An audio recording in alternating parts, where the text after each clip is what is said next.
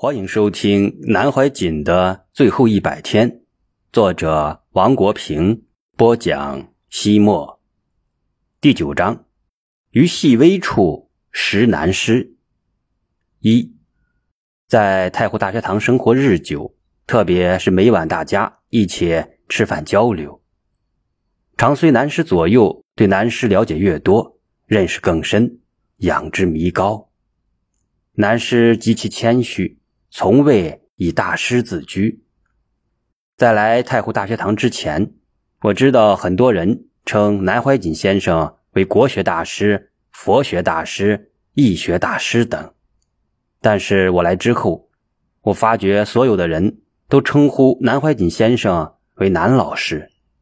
不管是党政要员、学术领袖、各界名流，还是普通拜访者。太湖大学堂的工作人员、学校小学生都恭敬地称他“南老师”。我开始不理解，慢慢的我发现，只有这个称呼最适合南先生。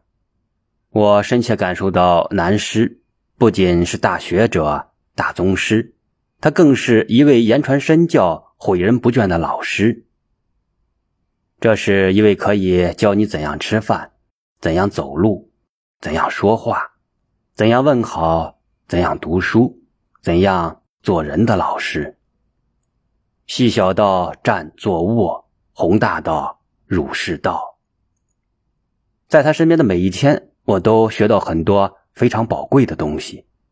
这些东西，我将一生受用不尽。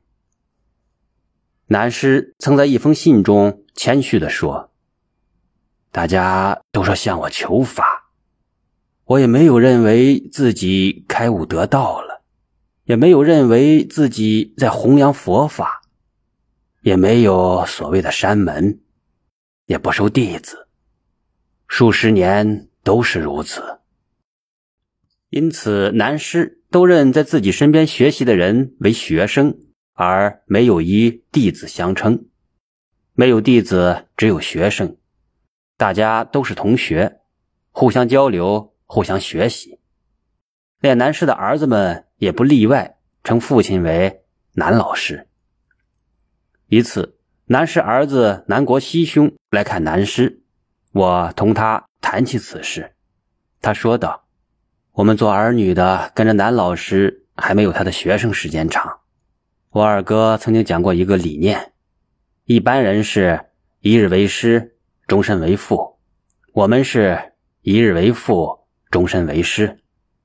我们的感受真的是如此，而且儿女有一个共识，认同老师绝对是修行的人，甚至可以说是一个出家人。比如说，今天在太湖，他是一个挂单的人，自己儿女认同父亲是一个修行的人，一个出家人，我觉得是一个事实。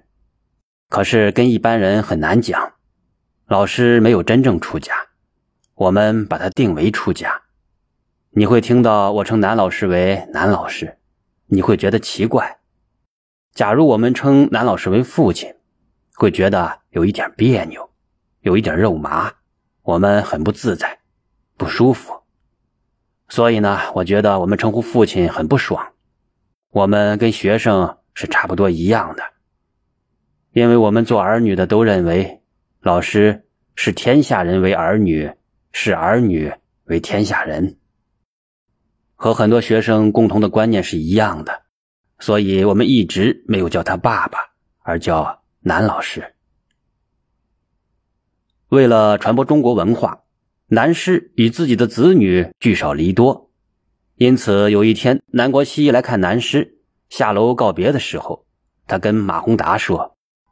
宏达，哎呀，下辈子呀，你来做儿子，我做老师的学生吧。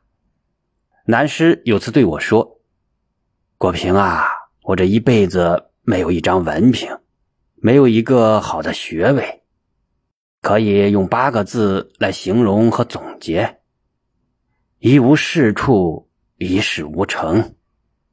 你来写传记，可能要失望啊。”我连忙说道：“南老师太过谦了。”二，南师虽然是一位九十多岁的老人了，本来应该享受别人的关心和照顾，可是他对我在太湖大学堂的起居生活非常关心。我刚到太湖大学堂，南师就对红忍师说：“王国平才来，你要教他打坐、锻炼、调理身体，先有好的身体，才能工作。”第四天下午三时，洪忍师便按南师安排。通知我去医务室。一进医务室，只见桌子上已经放着火罐。红忍师和实验学校的一位老师一起为我拔火罐和刮痧，不时发出一两声惊叫，不断的说：“你的湿气太重了，相当重。”两个人忙活了一个多小时，我倒没有什么，倒是把红忍师他们累得不行。红忍师告诉我，我的腰和心脏部分。痧特别严重，还需要认真的调理。刮痧完毕之后，红忍师教我学习膝盖蹲，双手抱膝蹲下，屁股尽量后蹲，但不着地，腰、背、头尽量在一条直线上。吸气时闭嘴，呼气时略张嘴，脑袋里尽量一片明澈。我试了试，不太难。晚饭之后，南师问：“国平，红忍师教你什么了？”我答道：“膝盖蹲。”南师说道：“好啊，你要坚持。这个膝盖蹲呐，是古时候叫花子们饭后休息的一种健身方式。他们都会放一根打狗棍在旁边，双手抱膝蹲着，这对肠胃很好。”有利于帮助消化，每顿饭后蹲十五分钟，受用无穷啊！你快去蹲吧，贵在坚持。我找到一处墙角蹲下，心里暗笑自己，原来是我听错了，是乞丐蹲，而不是膝盖蹲。后来，南师还让红忍师教我躺在长椅上，让腿与身子呈九十度角绷直。还有在可以调整的木板上站立。后来红忍师说：“打坐相当重要，我来教你练习。”红忍师讲了要领之后，我便照做。可是直到做到浑身冒汗、双腿发麻，却怎么也做不到脑海里一片空明。红忍师说：“不急，慢慢来。”从此我有空都会到禅堂打坐。早晨起床后也会打坐。三，有一天正在吃饭的南师对坐在餐厅一角看书的一位秃顶先生说：“邓大师，你抽空教一下国平怎么站桩吧。”南师口中的邓大师乃是他的学生之一，国际著名建筑学家邓坤彦先生。说起邓先生，在建筑界可是大名鼎鼎。甚至有人称邓先生为世界级的创意产业大师。他因地制宜独创的草流形设计理念，曾在世界建筑界引起轰动。主要作品有《旧情绵绵中山段》《旧情绵绵忠孝殿》《现代启示录》《九歌文学书屋》《五颗星啤酒屋》《台南艺术学院公共艺术》《纽约假日餐厅》《滨江产业园区》等。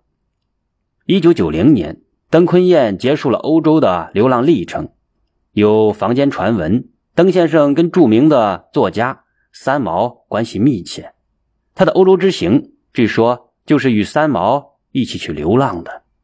邓坤燕流浪结束之后，选择在上海落地生根。在上海，邓先生与陈逸飞、余秋雨被世人并称为“海上三少”。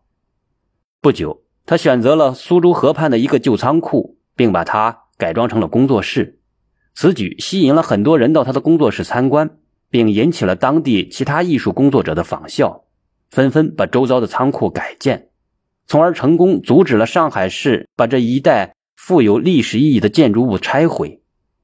因此，他获得联合国教科文组织颁发的文化遗产保护奖，以表彰他在保护文化方面的杰出贡献。如今。这位昔日名动海内的建筑大师，隐居在妙港一隅，潜心是佛。当我第一天来时，突然看见一位个子不高、额前头发稀少的先生来到我面前，递给我一张条子，上面写着他的名字和手机号码，对我说道：“有事就打我电话。”我一看名字，邓坤彦。除非离开了苏州，邓坤彦每天傍晚都要来太湖大学堂听南师说话，静坐参禅。有几次，我甚至在前往庙港的路上，看见邓坤彦坐在。突突突的火三轮上，风风火火的往太湖大学堂飞驰而去。没人会想到，这个在火三轮里颠簸的人，居然曾经粉丝无数。但是俗世里的尘埃好像离他很远。每次当他背着长香，一袭长衫的出现在面前之时，你会感觉到他是那么的干净与飘逸。邓坤燕把我拉到一边，对我说道：“站桩很重要。”它可以改善人体很多问题。第一周你会拉肚子，那是在为你的体内排毒。你有空看一下学员们的心得报告。然后登坤彦开始教我站桩，双腿微分，中可容一足，双腿弯曲，收缩双股。邓先生边演练边解说，每次至少站十五分钟。如果一次站不了，可以分两次站桩，但是必须站够十五分钟。我稍有不慎，便会被邓先生批评。腿不能太直，全身要放松。后来，我每天早、中、晚三餐前必须在房间站桩十五分钟，效果很好。现在仍在坚持。登坤彦修行非常能持，南师对他评价很高。有一次，南师对我和客人们说道：“你们知不知道，登大师以前为了修行，曾经在外面流浪了一年，走到哪里就在哪里睡，有时住在桥洞，有时住在树下，有时住在公园里的椅子上，有时还跟乞丐们一起住。对男士的安排，邓坤彦极其认真的对待。有一天。”邓先生高兴地对我说：“高血压可能是身体血流不畅导致的。”我思考了很久，这种方法或许有用。然后带我去禅堂，教我仰躺在打坐的木台上，从腰以下后遮，头尽量向下垂，如此十五分钟。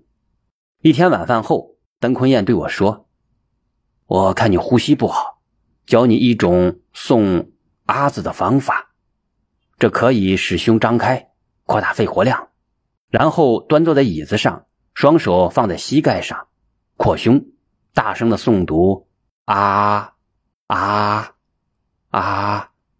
有时候我练的不专注时，邓坤彦会语重心长的说：“国平，南老师让你来太湖大学堂，除了请你来写传记，更重要的是，他是用这种方法度你，他是让你来这里。”调整身心，提升自我的一席话，让我顿时心生愧疚，满头大汗涔涔而下。我曾多次萌生采访邓先生的想法，但是都被他拒绝了。